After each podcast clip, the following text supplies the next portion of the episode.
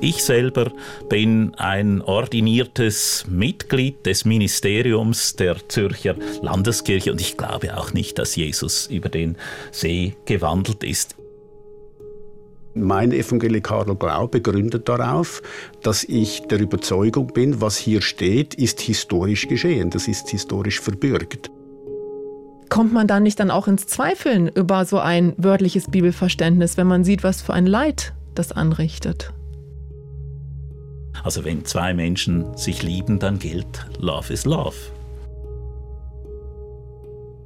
Was heißt eigentlich bibeltreu? Dieser Frage widmen wir uns heute in Perspektiven. Bibeltreu, dieser Begriff fällt immer wieder in Diskussionen rund um die vermeintlich richtige Interpretation der Bibel. Mein Name ist Dorothee Adrian und ich möchte heute über diesen Begriff ins Gespräch kommen. Mit Konrad Schmid, Professor für Altes Testament an der Universität Zürich und mit Roland Hartmeier, Dozent für evangelikale Theologie an verschiedenen theologischen Seminaren.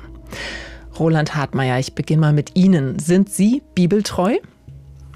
Ich vermeide es, für mich den Begriff in Anspruch zu nehmen, ähm, nicht weil mir die Bibel nicht wichtig ist, sondern weil ich die Erfahrung gemacht habe. Ich sage dann damit, andere, die meine Theologie nicht teilen, sind nicht bibeltreu.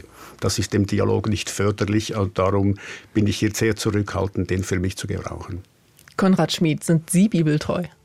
Also ich glaube, Bibeltreu ist nicht Teil meines Vokabulars, aber wenn Sie so fragen, würde ich sagen, selbstverständlich. Ich bin treu zur Bibel, so wie ich etwa zur Verfassung treu bin. Und zwar würde ich sagen, gehört zu meiner Bibeltreue eben wie zur Verfassungstreue, dass natürlich die Verfassung immer wieder neu ausgelegt, aufdatiert werden muss und auf neue Situationen angewendet werden muss. Wir schauen jetzt im Gespräch noch ein bisschen mehr, was für Facetten dieser Begriff hat und was für Verständnisse auch damit ähm, in Verbindung gebracht werden. Jetzt noch eine kurze Frage für Sie zum Einstieg. Die Bibel, Gottes Wort oder Menschenwort? Roland Hartmeier. Kurzformel Gottes Wort im Menschenwort. Konrad Schmid? Also äh, praktisch alle christlichen Konfessionen machen eigentlich einen Unterschied zwischen Schrift und Wort Gottes. Und für mich ist eigentlich doch wichtig zu sehen, äh, gerade im Unterschied zum Koran, dass die Bibel ja als ein, eine Erzählung anfängt, die von Gott in der dritten Person und nicht in der ersten Person spricht. Oder es gibt auch Texte wie die Psalmen, das sind Worte zu Gott nicht Worte von Gott. Also insofern würde ich sagen, die Bibel selber enthält so etwas wie literarisch dargestellte Gottesworte, aber sie unterscheidet eigentlich sehr genau selber, was Menschenwort in ihr sein will und eben auch nicht mehr als Menschenwort.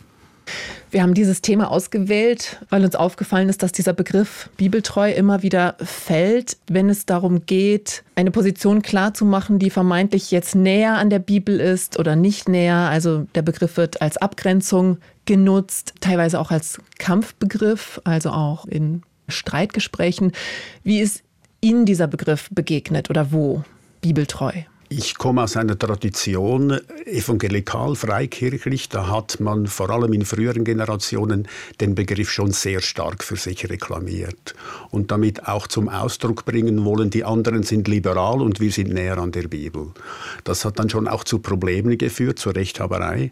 Und das ist für mich ein Grund, warum ich sage, ich bin sehr zurückhaltend, um das für mich eben so in Anspruch zu nehmen, obwohl ich der Bibel natürlich treu sein möchte. Die Bibel ist die Gründungsurkunde Urkunde des christlichen Glaubens, ist mein Glaubensfundament.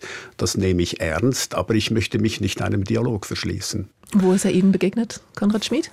Ja, im Grunde genommen bei der Einladung zu dieser Sendung im Wesentlichen. Ansonsten äh, ja, ist mir der Begriff vom Begriff her eher fremd, aber natürlich von der Sache her würde ich sagen, wie das Herr Hartmeier gesagt hat, sehr nahe, denn die reformatorischen Kirchen bekennen sich ja zum Prinzip sola scriptura, also man hat gesagt im 16. Jahrhundert in der Reformationszeit, wir wollen uns auf die Bibel und nichts anderes gründen, wir möchten nicht die kirchliche Tradition uns bevormunden lassen. Also insofern würde ich sagen, der Begriff ist mir fremd, die Sache nicht. So wie Sie vorhin gesagt haben, von der Sache her möchten Sie der Bibel treu sein. Aber Sie sind nicht in solchen Diskursen unterwegs, wo jemand anders Ihnen sagt, ich bin aber bibeltreu und deine Auslegung ist nicht bibeltreu. Das ist Ihnen noch nie begegnet. Das ist mir noch nie passiert, nein. Aber ich meine, mein Beruf ist tagtäglich, mich mit der Bibel auseinanderzusetzen. Und für mich ist eben die Bibel nicht einfach ein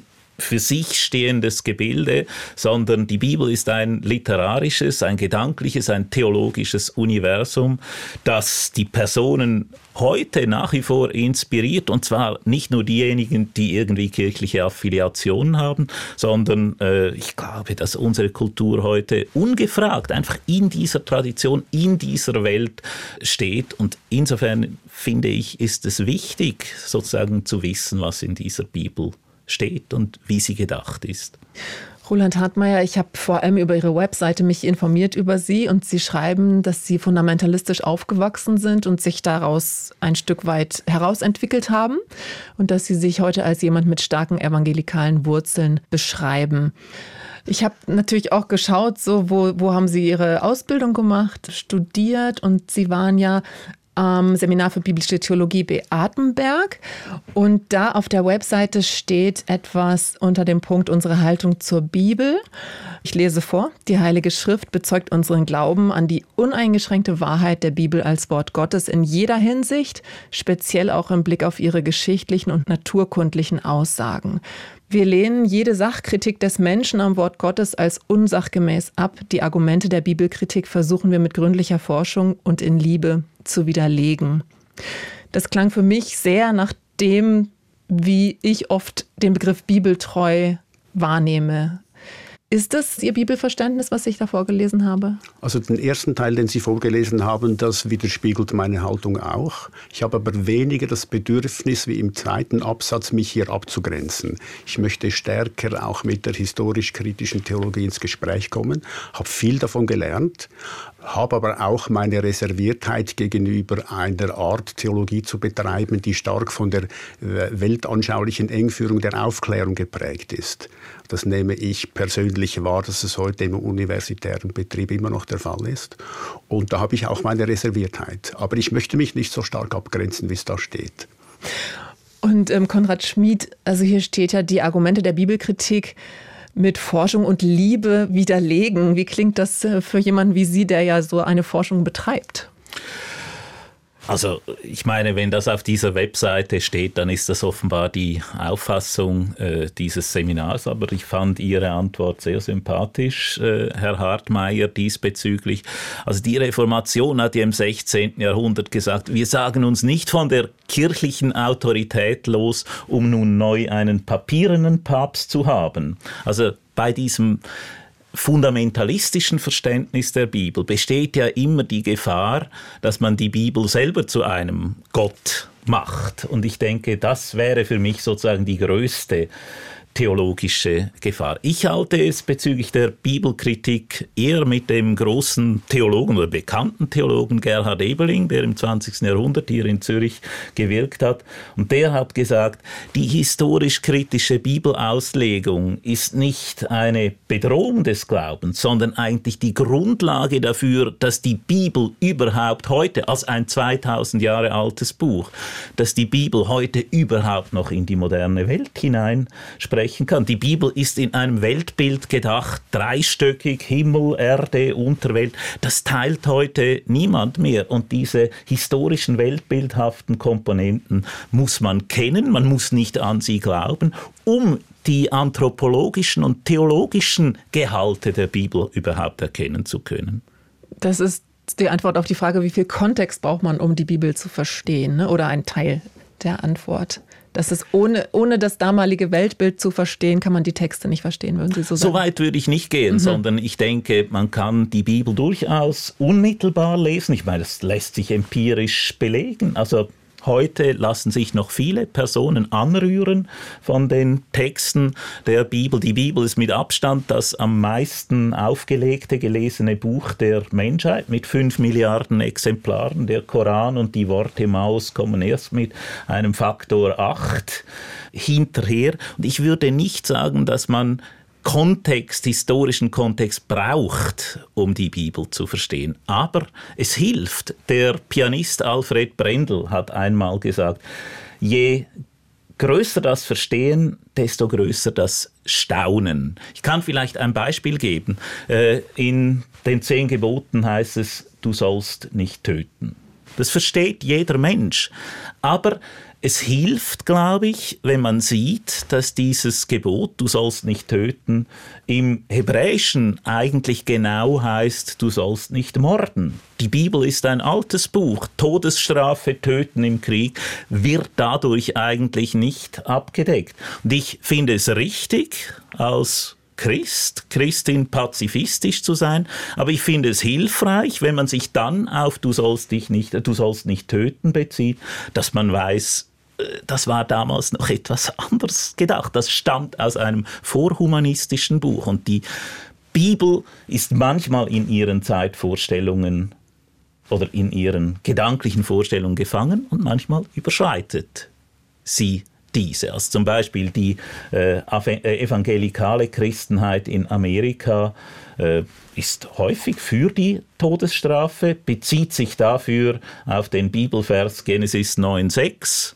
Wer das Blut eines Menschen vergießt, dessen Blut soll um den Wert dieses Menschen vergossen werden. Klar, Todesstrafe, aber auch hier, wenn man genau hinschaut, sieht man, dass nicht gesagt wird, dann soll ein Henker kommen und diesen Mensch Menschen töten, sondern es ist passivisch formuliert dessen Blut soll vergossen werden. Und das ist ein klassisches Passivum Divinum, ein göttliches Passivum. Die Bibel spricht häufig im Passiv, wenn sie nicht äh, sozusagen Gott aus Ehrfurcht als aktives Subjekt bezeichnet. Also hier kann man dann auch wieder etwas lernen und sieht, Todesstrafe gehört zur Geisteswelt der Bibel, aber das ist eigentlich Gottes eigene Aufgabe. Die Menschen sollen das nicht tun.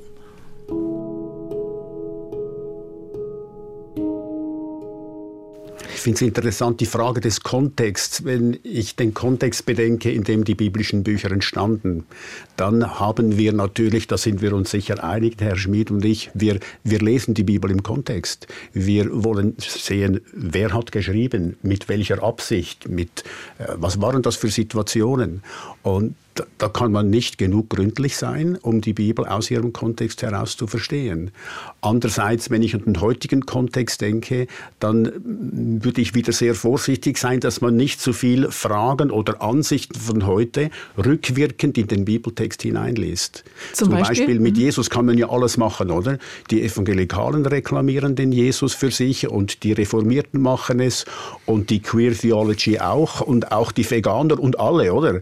Äh, man kann schon sehr viel in die Bibel hineinlesen und da wäre ich vorsichtig, ähm, wenn man sagt, ähm, wir müssen den heutigen Kontext beachten. Natürlich, wir bringen unsere Fragen an die Bibel heran, aber wir müssen für die Bibel für sich selbst auch sprechen lassen und nicht etwas hineinlesen, was wir gerne hören möchten. Man muss vielleicht sagen, dass die Bibel kein monolithischer Block ist. Und hier sehe ich vor allem also äh, die Notwendigkeit zur Differenzierung. Was sagt die Bibel?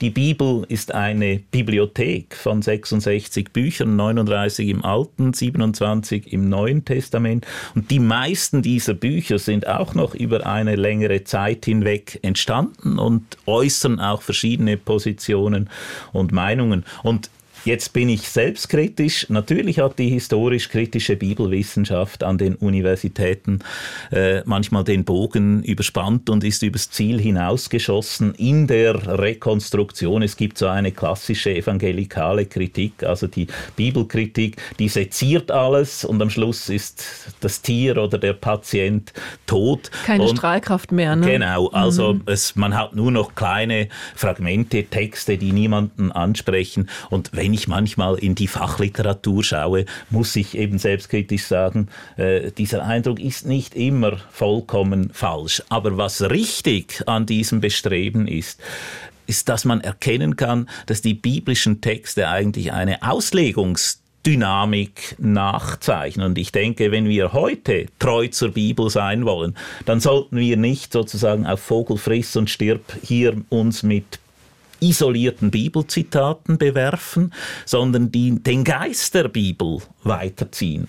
Also Beispiel Todesstrafe, oder? Wenn man biblizistisch herangeht, hat man, glaube ich, die besseren Argumente zu sagen, ja, Todesstrafe ist biblisch. Wenn man vom Geist der Bibel her denkt, würde ich sagen, dann kann man durchaus sagen, sozusagen, äh, die Traditionslinie, die Denkbewegung der Bibel führt auf dasjenige, was zumindest in unseren Breitengraden üblich ist, dass man sagt, Todesstrafe, da maßen wir uns zu viel an. Das ist nicht Repertoire unserer geistigen und geistlichen Interessen. Biblizistisch haben Sie gesagt, das würde heißen, dass man einen einzelnen Vers nimmt und diesen absolut setzt.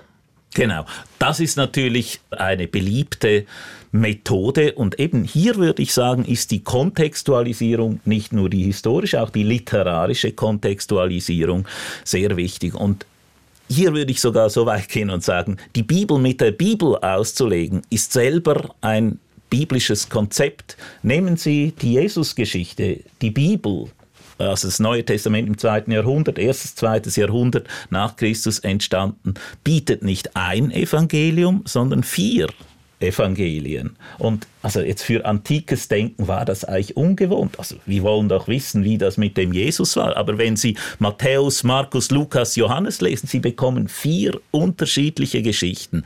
Und schon in der Antike hat man gesagt, oder offenbar war man der Überzeugung, es ist angemessen, einen multiperspektivischen Blick auf diese Jesus Geschichte zu haben. Man hat nicht gefragt, stimmt Johannes, ist Matthäus falsch, hat Markus recht, müssen wir Lukas korrigieren sondern man hat gesagt, nein, das ist Teil unseres Neuen Testaments, unserer Bibel.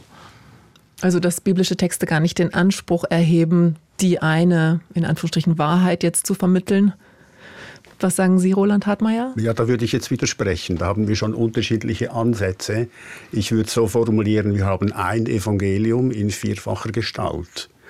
Und man hat ja durchaus schon in der alten Kirche darüber diskutiert, gibt es Widersprüche zwischen den Evangelien. Man hat sich also schon auseinandergesetzt damit, ähm, ist dieses Jesusbild historisch korrekt, was uns hier vermittelt wird. Das war auch in der ganzen kanonischen Frage dann ein Thema. Und von dem her, ich sehe stärker die Einheit die Übereinstimmung der verschiedenen Perspektiven. Ich sehe keinen widersprüchlichen Jesus zwischen Matthäus oder Lukas, sondern ich sehe verschiedene Perspektiven, die sich ergänzen, so dass ich sagen kann, wenn ich zu den Evangelien gehe und diese lese als Christ, dann habe ich nicht einen konstruierten Jesus aus dem zweiten Jahrhundert, sondern ich habe sehr viel Originalton Jesus und ich begegne hier dem historischen Christus. Also ich mache keinen Unterschied zwischen dem Jesus des Glaubens, den die Urkirche produziert haben soll, um ihre Bedürfnisse zu decken, sondern ich glaube, dass uns in den Evangelien der historische wahre Christus begegnet. Und darauf kann ich dann auch Glauben bauen, weil das nicht nur Gedanken sind von Menschen, die Jesus halt so oder so gesehen haben, sondern weil uns hier wirklich Christus begegnet. Ja, das sehe ich natürlich anders. Also hier würde ich wirklich sagen, das Geschichtsverständnis der biblischen Schrift Schriften und insbesondere auch der Evangelien ist nicht unseres. Die biblischen Schriftsteller wollten nicht die Geschichte rekonstruieren, so wie sie gewesen ist, sondern sie wollten eigentlich aufzeigen, was das für uns bedeutet. Und ich glaube, die Evangelien sind interpretative Schriften. Sie versuchen darzustellen, was diesen unterschiedlichen Überlieferungsgemeinschaften um Matthäus, Markus, Lukas, Johannes, was denen diese Figur Jesus bedeutet hat. Und ich denke, als zum Beispiel ein Beispiel, wo man schön sehen kann, wie hier unterschiedliche Interpretationen an diesen Jesus herangetragen worden ist. Markus ist das älteste Evangelium, enthält keine Kindheitsgeschichten. Dort hat man sozusagen das Zusammendenken von Jesus mit Gott so interpretiert, dass Jesus bei seiner Taufe adoptiert worden ist. Da öffnet sich der Himmel und eine Stimme zitiert Psalm 2, Vers 7, mein Sohn bist du, heute habe ich dich gezeugt. Während in Matthäus und Lukas hat man diese Kindheitsgeschichten, die die Geburt Jesu als Erfüllung von Jesaja 7,14 darstellen, der Jungfrauengeburt. Das Johannesevangelium geht noch einmal einen Schritt weiter und sagt eigentlich, ja, dieser Jesus ist als Logos Präexistenz vor der Schöpfung. Aber das sind alles nicht Dinge, das kann man nicht beobachten. Also diese Evangelien sind keine Zeitzeugenberichte, sondern die stammen aus der Zeit 40, 50 bis 70 Jahre nach dem Tod Jesu. Und man hat sich einfach versucht, einen Reim zu machen, was, was bedeutet uns dieser Jesus? Und deswegen hat man eher resultativ als rekonstruktiv diese Geschichte dargestellt. Ja, da haben wir doch ziemlich Unterschiede. Ist auch gut, dass wir das so formulieren können. Gell?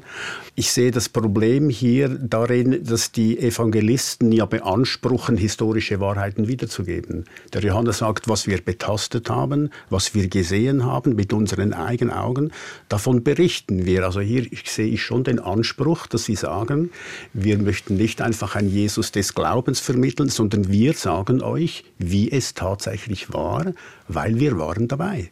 Wir waren dabei. Und das ist natürlich dann ein springender Punkt. Wenn ich davon ausgehe, dass das spätere Rekonstruktionen sind, dann kann ich dann auch die Bibel und diese Texte kritisieren und sagen, das war nicht der historische Jesus. Wenn ich aber dem Selbstanspruch der Evangelisten folge, dann kann ich mit ihnen Glauben entwickeln. Dann kann ich sagen, ich habe ein historisches Fundament und ich würde sagen, mein evangelikaler Glaube gründet darauf, dass ich der Überzeugung bin, was hier steht, ist historisch geschehen, das ist historisch verbürgt. Ansonsten hätte mein Glaube nichts, worauf ich gründen kann.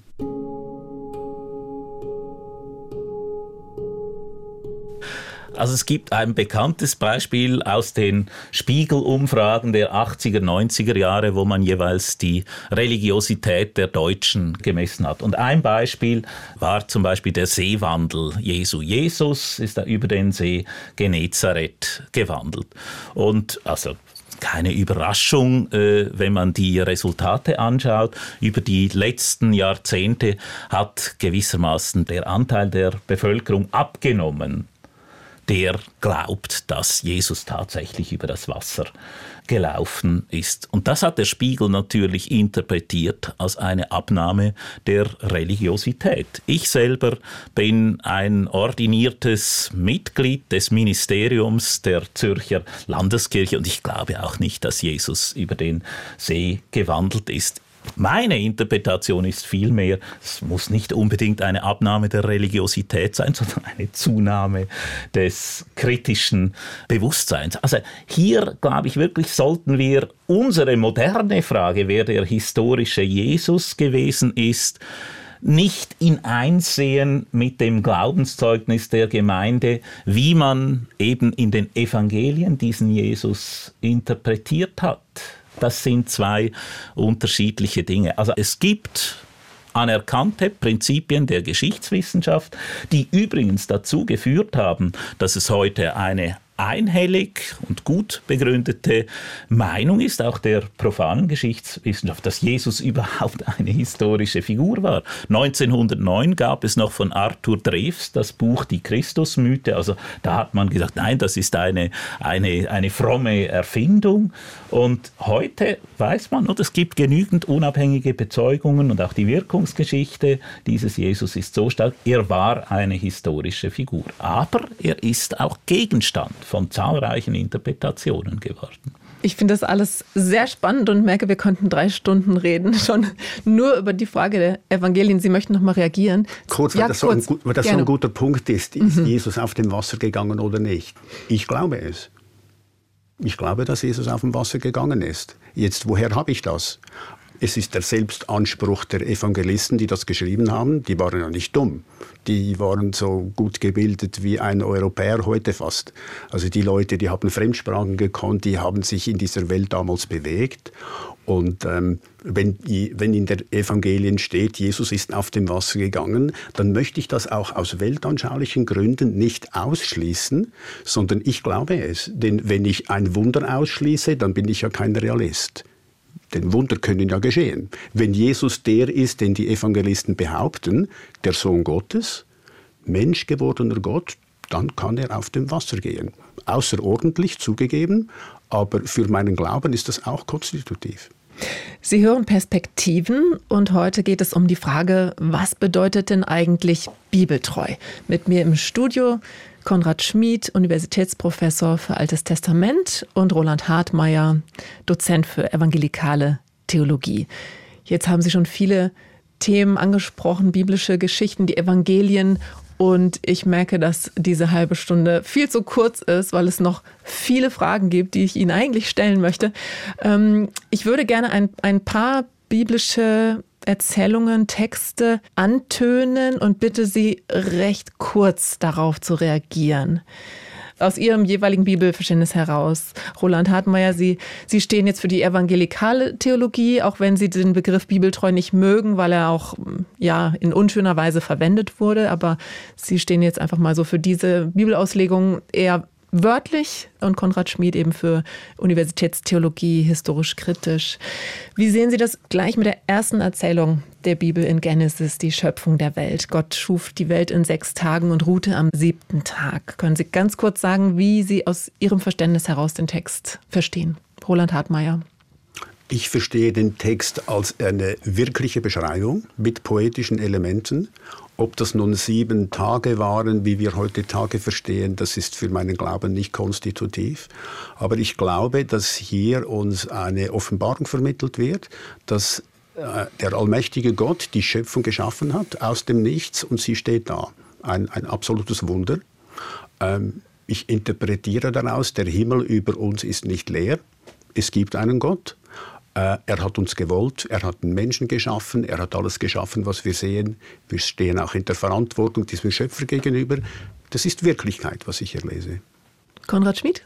Ja, Genesis 1, das erste Kapitel der Bibel, ist einer der bekanntesten Texte der Weltliteratur. Für mich ist Genesis 1 Wissenschaft aber antike Wissenschaft, nicht unsere Wissenschaft. Wir können diesen Text relativ gut datieren. Er gehört ins Jahr 500 vor Christus, ist also 2500 Jahre alt und man hat sich auch an den damaligen babylonischen Standards orientiert. Es gibt Parallelen zu diesem Schöpfungsbericht. Man wollte wirklich auf der Höhe der damaligen Wissenschaft sein. Wir heute wissen, die Welt ist nicht 6000 Jahre alt, wie die biblische Chronologie das sagt. Sie ist auch auch nicht in sieben Tagen erschaffen worden, sondern sie ist 13,7 Milliarden Jahre alt. Also ich würde in dem Sinne sagen, dieser Text braucht einen kosmologischen Update. Wo er aber nach wie vor interessant ist, ist seine soziomorphe Weltsicht, dass er Lebenswelt und Naturwissenschaft in eins denkt. Also Mensch-Mensch-Verhältnis, Mensch-Tier-Verhältnis,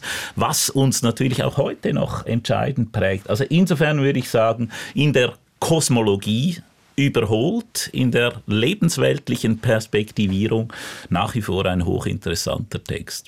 Dann gibt es die auch sehr bekannte Paradieserzählung. Adam und Eva leben im Paradies. Dann kommt das Gespräch zwischen der Schlange und Eva. Sie greift zur verbotenen Frucht. Die Menschen müssen das Paradies verlassen und ab jetzt wird das Leben sehr beschwerlich. Was möchte dieser Text aussagen, Konrad Schmid? Ja, das ist ein Text, den man wie viele biblische Texte von hinten her lesen muss, denn er begründet etwas. Er begründet, wieso die Schlange auf dem Boden kriecht, das ist ihre Strafen. Er begründet, wieso Frauen Schmerzen haben bei der Geburt ihrer Kinder und es begründet, wieso Bauern, Bäuerinnen im Schweiße ihres Angesichts ihr Brot verdienen müssen. Und das sind die drei Strafen, die aus dieser Vertreibung aus dem Paradies entstehen. Und wenn Sie sich das anschauen, lebensweltlich gesehen sind das eigentlich keine Strafen. Es begründet eigentlich nur, wieso leben wir nicht im Paradies? Wieso leben wir in einer Welt, die Schönes und Schlechtes bietet, die ambivalent ist? Und entsprechend biblischem Verständnis hat man sich solche Dinge immer dadurch erklärt, wie ist es dazu gekommen. Man hat erzählt von einem Urzustand, der sich in einen Jetztzustand entwickelt hat. Und dafür steht diese Paradieserzählung. Roland Hartmeier? Dem kann ich zustimmen. Es ist eine Sinnerzählung. Gleichzeitig ähm, gehe ich dann zum Neuen Testament, wo ja im Römerbrief darauf Bezug genommen wird, auf Adam, der ist geschaffen worden. Also das Neue Testament geht davon aus, so wie ich es verstehe, dass der Adam eine historische Person war, die erste Person. Da habe ich keine Probleme, dem zu glauben, obwohl ich das ja wissenschaftlich nicht nachweisen kann. Ja? Also ich lese diesen Text nicht nur als Sinnerzählung, sondern auch ähm, als eine Erzählung, die zeigt, wie wir von, uns von Gott entfernt haben, was das grundsätzliche Problem des Menschlein Mensch ist in seiner Beziehung zu Gott und zu seiner Umwelt. Und von dem her glaube ich, wenn ich reformatorisch die Bibel mit der Bibel auslege, es ist nicht nur eine Sinnerzählung, es ist auch, das ist wirklich geschehen. Historisch. Ja. Dann möchte ich noch kurz zur Arche Noah kommen. Das ist eine Geschichte, die mir als Kind vor allem wirklich Bauchschmerzen bereitet hat, neben vielen anderen. Und es gibt ja diese Erzählung, dass ähm, Gott es reut, die Menschen geschaffen zu haben und er dann beschließt, eine große Flut kommen zu lassen. Aber Noah ist gottesfürchtig und Noah soll, darf diese große Arche bauen ist einerseits die Geschichte einer Rettung. Viele Tiere werden gerettet, Noah und seine Familie werden gerettet, aber ich hatte damit Riesenprobleme, dass so viele Menschen dabei umkommen. Und das ist ja die Folge von so einer wörtlichen Lesart. Und für mich war das ungemein befreiend, dann andere Interpretationen kennenzulernen. Wie lesen Sie die Geschichte der Arche Noah, Konrad Schmid? Also für mich würde hier wieder derselbe Zugang sich empfehlen wie der bei der Paradieserzählung, dass man diese Geschichte von hinten her liest. Wenn man sie von vorne her liest, ist sie wirklich verwirrend bis verstörend. Da ist ein Gott, der schafft die Menschheit, er zerstört sie, äh, er rettet dann aber trotzdem wieder eine Sippe daraus heraus und am Schluss sind die Menschen genau gleich böse wie zuvor. Das wird explizit gesagt. Also eigentlich als Leseablauf wirklich verstörend. Wenn man es aber von hinten her liest, dann sieht man, geändert haben sich nicht die Menschen, aber Gott hat sich geändert. Gott ist nicht mehr einer, der sich reizen lässt durch die Bosheit der Menschen, sondern Gott ist einer, der die Menschen leben lässt und ihnen garantiert, dass nie wieder eine solche Flut über diese Welt kommen wird. Und natürlich ist diese Geschichte brutal erzählt. Es ist eine kosmische Katastrophe, die eben also alles menschliche Leben bis auf die Noah-Familie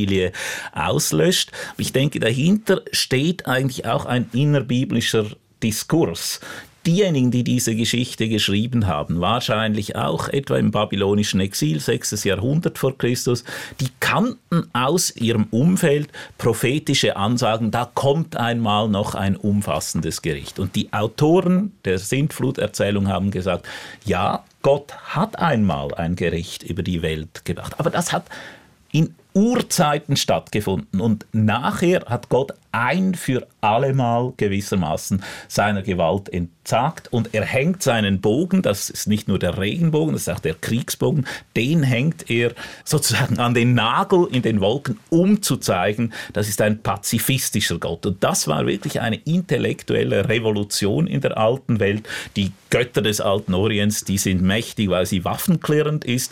Dieser biblische Gott ist mächtig, weil er ein absoluter Pazifist ist. Nach dieser Sintfluterzählung. Also für Sie ist es vor allem eine Friedenserzählung. Und für Sie, Roland Hartmeier? Ich sehe den Aspekt im Vordergrund, dass es heißt, als Begründung der Flut, bevor sie kommt, Gott sah auf die Erde und er sah, dass sie voller Gewalt war.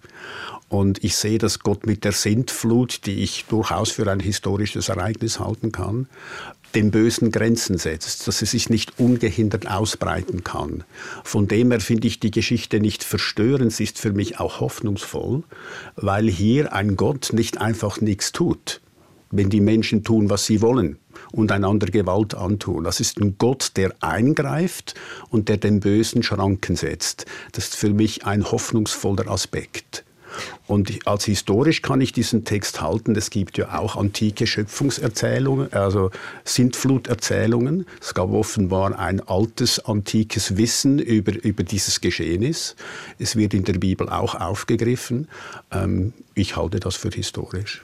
Vielleicht darf ich da noch einen Punkt ergänzen, das wird Sie jetzt vielleicht überraschen. In gewissem Sinne halte ich diese Erzählung auch für historisch Aber also, äh, das hängt damit zusammen, dass diese Geschichte einen babylonischen, einen mesopotamischen Hintergrund hat. Und in Jerusalem, wo die meisten biblischen Schriften entstanden sind, das ist 800 Meter über Meer, da sind Überschwemmungen kein Problem, oder? Aber aus der Tradition kommt eigentlich diese Erinnerungen an die wirklich großen Überschwemmungen, die es immer wieder in Mesopotamien gegeben hat. Und also ich würde sagen, die Sintfluterzählung ist insofern historisch, als sie verschiedene solche Zerstörungserfahrungen, Überfluten, Überschwemmungen in ein Ereignis zusammendenkt. Das ist ein häufiger Vorgang in der Bibel, auch der Auszug aus Ägypten. Äh, da werden wahrscheinlich verschiedene Auszüge in ein Ursprungsereignis zusammengedacht. Also die eine Sintflut hat es nicht gegeben, das ist eine mythische Verdichtung verschiedener Erfahrungen, die dahinter stehen.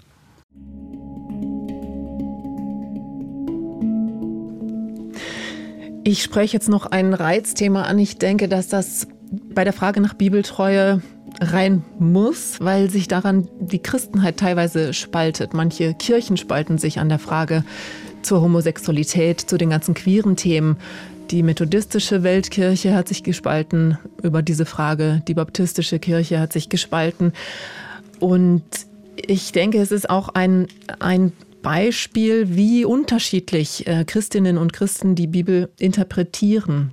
Es gibt ja einige Verse, die dann da ins Feld geführt werden, zum Beispiel Levitikus 18, 22, das Verbot, dass ein Mann bei einem Mann liegt wie bei einer Frau.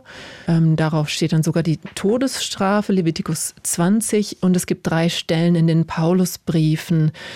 Roland Hartmeier, Sie haben sich ja auch mit sexualethischen Themen befasst. Wie stehen Sie zu diesen Versen? Wie denken Sie, sollten die der Bibel treu interpretiert werden?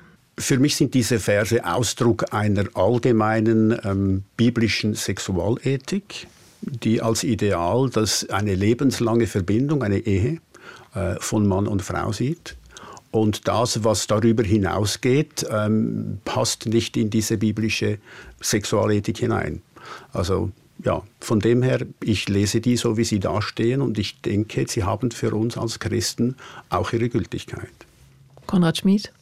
Ja, das sehe ich natürlich anders. Ich würde sagen, die Bibel hat gewisse homophobe äh, Passagen. Sie hat auch misogyne Passagen. Sie ist ausländerfeindlich in manchen ihrer Stellen.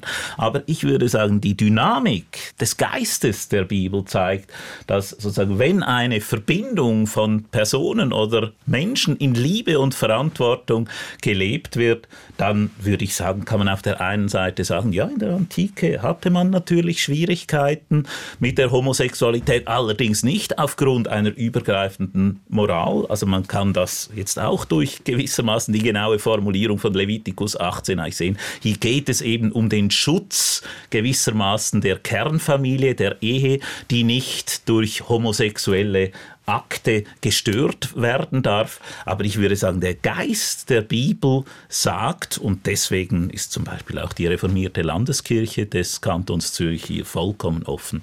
Also wenn zwei Menschen sich lieben, dann gilt Love is Love. Es geht ja hier um die Frage, was, was kann oder was will die Bibel denn aussagen? Ist das wirklich der Wille Gottes, der uns jetzt in diesen alten Texten übermittelt wird? Oder ist es zeitgebundene Aussagen, die wir interpretieren müssen? Gerade dieses Thema, eben, ich habe schon gesagt, es ist ein Reizthema. Ich denke, es hat damit zu tun, dass ja Menschen da auch viel Leid erfahren haben deswegen. Auch Christinnen und Christen, die sich ausgeschlossen gefühlt haben oder ausgeschlossen wurden aus ihren Gemeinden. Ich frage mich, kommt man dann nicht dann auch ins Zweifeln über so ein wörtliches Bibelverständnis, wenn man sieht, was für ein Leid das anrichtet? Da würde ich unterscheiden zwischen dem, was ich als biblische Wahrheit verstehe und unserem Umgang damit. Wenn wir in die Geschichte blicken, dann ist ähm, viel Unrecht geschehen, viel Leid geschehen. Menschen wurden marginalisiert. Das ist nicht richtig. Das gilt auch für meine Tradition. Das ist, sind sich Einstellungen am Ändern, Herzenseinstellungen, das ist auch bitter nötig. Aber der größte Teil jetzt meiner evangelikalen Tradition ist nach wie vor der Meinung, in diesen Texten, ich habe das am Anfang gesagt, Gottes Wort im Menschenwort. Hier vernehme ich Gottes Wort. Ich vernehme hier Gottes Willen, ein Grundgedanke von Gott, wie wir leben sollen, auch in sexualethischer Hinsicht. Das ist für mich verbindlich, da möchte ich mich dran halten. Das widerstrebt dem Zeitgeist. Ich habe Riesenpuff damit natürlich, oder? Man wird auch nicht verstanden. Das heißt auch schon mal, das ist rückständig, das ist pervers. Solche Dinge höre ich ganz ehrlich, es ist nicht einfach hier mit einem konservativen Bibelverständnis hinzustehen und sagen, gegen allen Zeitgeist, liebe Leute, ich glaube das. Und ich möchte das auch leben, weil ich meinem Glauben treu sein will. Und ich möchte gleichzeitig diese Haltung vertreten in einer Haltung der Liebe, so wie Jesus gelebt hat. Also Liebe und Wahrheit schließt sich meines Erachtens nicht aus. Da bin ich also ziemlich offline, was den Zeitgeist betrifft und das ist eine Gewissensfrage. Ich stehe dazu, dass ich das so sehe. Also ich denke, bei den Gesetzen, die namentlich vor allem in den fünf Büchern Mose stehen, würde ich sagen, ist eben ein biblisch, wiederum ein wirklich biblischer Zugang einer, der respektiert, dass eben diese Gesetze selber in der Bibel schon ausgelegt werden, und zwar in einer wirklich zum Teil radikal dynamischen Weise. Beispiel Sklavenfreilassung. Das kommt dreimal vor in der Bibel, Exodus 21, Levitikus 25 und Deuteronomium 15. Einmal heißt es, nach sechs Jahren muss ein Sklave freigelassen werden, die Sklavinnen aber nicht. Einmal heißt es, nach sechs Jahren müssen alle freigelassen werden, auch die Sklavinnen. Und einmal heißt es, man soll gar keine Sklaven, Sklavinnen nehmen. Also wie soll man mit so einem Text umgehen? Ich meine, nur schon überhaupt, dass es um Sklaven geht das ist ein No-Go, oder? Also das haben wir einfach nicht mehr.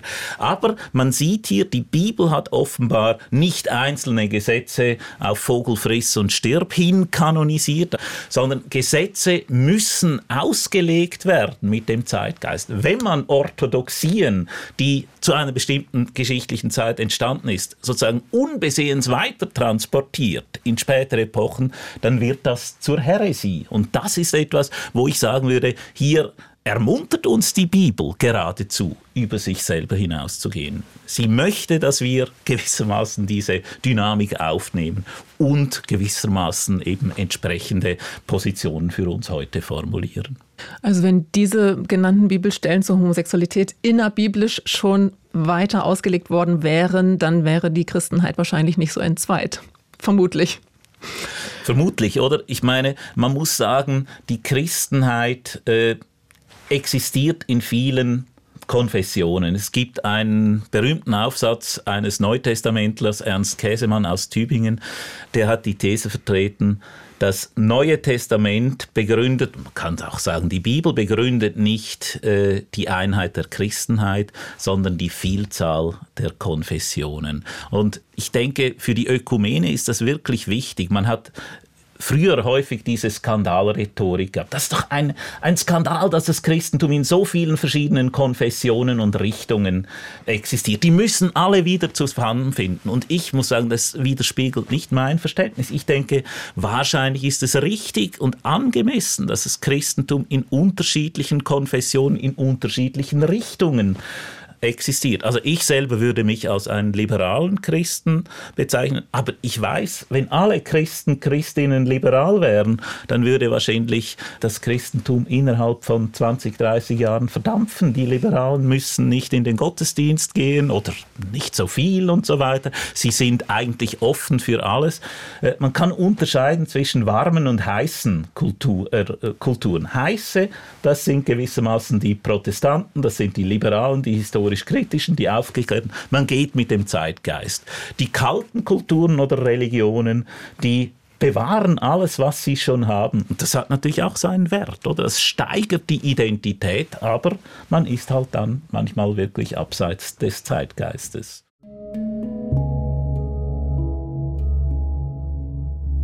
Für mich gibt die Bibel eine gewisse Ordnung. Es gibt mir ein Lebensbild, ein Fundament im Glauben. Und darum würde ich jetzt hier nicht sagen, ja, wir müssen die Bibel so oder so interpretieren. Das ist alles sehr vielfältig. Sie ist sehr vielfältig, ist auch ein recht dickes Buch. Aber was mich immer wieder erstaunt, es ist doch eine recht einheitliche Botschaft, die uns ein Weltbild ermöglicht, in dem wir uns orientieren können. Ich muss da keine Scheuklappen haben, in der modernen Welt zu leben, wenn ich mit dem biblischen Weltbild lebe. Also ich nehme hier nicht nur Vielfalt wahr, sondern eine erstaunliche Einheit. Und die führt mich auch dazu, dass ich der Bibel als Wort Gottes glaube. Und für mich ist sie Weisung zum Leben und zum Glauben. Ich finde, man kann sehr gut damit leben. Also für mich ist entscheidend, dass die Bibel nicht ein Regelwerk mit tausend Paragraphen ist, sondern tatsächlich eben ein Geschichts-, ein Erzählbuch. Die Botschaft der Bibel kommt im Modus eines Angebots einher. Also es braucht gewissermaßen das Einverständnis des Lesers, der Leserin, des Hörers, der Hörerin. Das ist gewissermaßen das evangelische Moment in der Art und Weise, äh, wie man der Bibel begegnen kann.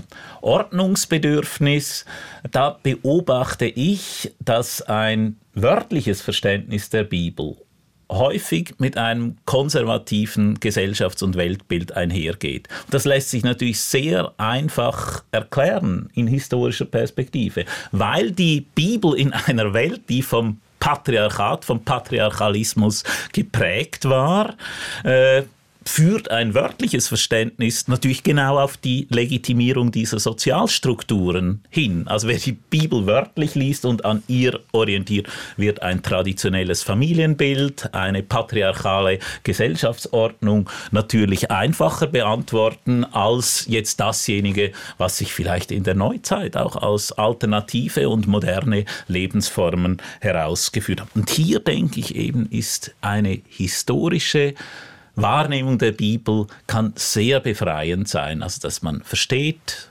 wie es damals war und in welchen Aspekten und Ordnungen wir mit guten Gründen heute über die Bibel hinausgehen.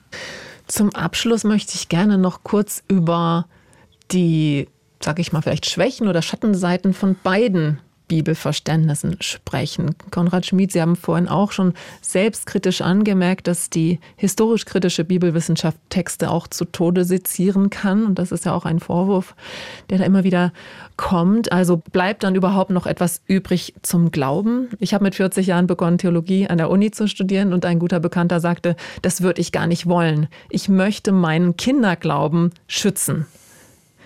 Also was bleibt dann noch übrig nach all dem vielen Wissen. Ja, selbstverständlich kennen wir dieses Phänomen, dass Personen, die bei uns Theologie studieren, ihren Glauben verlieren oder ihren Glauben modifizieren äh, müssen. Aber ich würde dann fragen, was war das für ein Glaube. Also aus meiner Sicht gibt es in der Geschichte des Christentums zwei entscheidende Perioden. Das eine ist das zweite Jahrhundert und das andere ist das 17. Jahrhundert nach Christus. Im zweiten Jahrhundert hat man sich entschieden, mit der griechischen Philosophie zu gehen und gesagt, wir suchen die Allianz und nicht die Gegnerschaft mit dem philosophischen Denken. Und im 17. Jahrhundert stand man noch einmal vor derselben Aufgabe, wie verhalten wir uns zur Aufklärung. Und dort hat eigentlich auch das Christentum gesagt, wir möchten nicht eine Sekte, ein Zirkel von irgendwie schon Überzeugten sein, sondern wir stellen uns den kritischen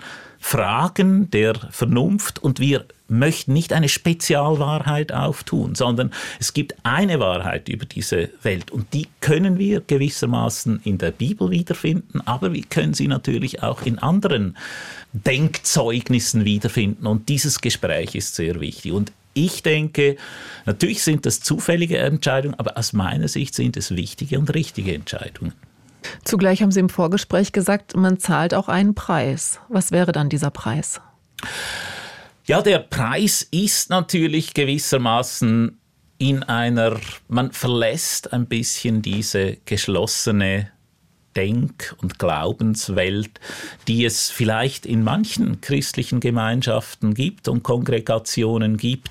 Ich es würde mir wirklich nicht anstehen, das jetzt zu kritisieren. Ich glaube, es gibt viele Personen, die auch in solchen Existenzen sehr gerne leben. Aber ich persönlich bin wirklich ein überzeugter Volkskirche. Ich glaube, jeder Mensch muss irgendwie einen kulturellen Umgang finden mit dem Unverfügbaren. Die Zufälligkeit und die Endlichkeit der eigenen Existenz, das sind so zentrale Fragen und in der biblischen Tradition findet man hier wirklich sehr, sehr viele Denkanstöße, sehr, sehr äh, viele Denkvorgänge, die einem helfen können, hier einen, ja, einen aufgeklärten, kritischen und verlässlichen Umgang mit diesen Fragen zu finden. Roland Hartmeier, gibt es an Ihrem Bibelverständnis auch etwas, was Sie selbst als Risiken oder Schattenseiten betrachten? Ja, gibt es. Also das große Privileg, das ich empfinde für meine Tradition, wo ich aufgewachsen bin, es gibt mir ein Fundament, es gibt mir Orientierung. Ähm, ich kenne aber auch aus eigener Erfahrung, ähm, dass diese Position die Tendenz hat, rechthaberisch zu sein, Menschen verletzt. Man findet manchmal den richtigen Ton nicht, manchmal gar nicht. Das stört mich, das ist nicht Jesusmäßig. Ja. Und von dem her, ja, das gibt es auch. Es gibt auch, das wäre jetzt ein Fass, das wir nicht mehr zubringen würden, die ganzen Endzeittheorien. Ein Thema für sich. Ein Thema für sich, wo natürlich ähm, viel Unfug betrieben wurde, Endzeitpläne mit dieser Bibelstelle mit jener, das ist am Abnehmen, Gott sei Dank. Das ist auch nötig. Das heißt, ich sehe durchaus auch Schwächen in diesem Ansatz, bin aber im Grundsatz sehr dankbar für das, was ich habe. Vielen Dank an Konrad Schmid und Roland Hartmeier, dass Sie bereit waren, für Perspektiven Ihre Perspektive auf die Bibel zu teilen. Es ist immer wieder auch ein emotionales Thema, ein, ein aufgeladenes Thema. Sie waren bereit, zwei ganz unterschiedliche Positionen hier ins Gespräch zu bringen. Das finde ich toll. Wirklich herzlichen Dank. Das waren Perspektiven auf die Frage, was heißt eigentlich bibeltreu? Wenn Sie mögen, dann schreiben Sie uns gerne Ihre Gedanken zu dieser Podcast-Folge an redaktion.religion.srf.ch.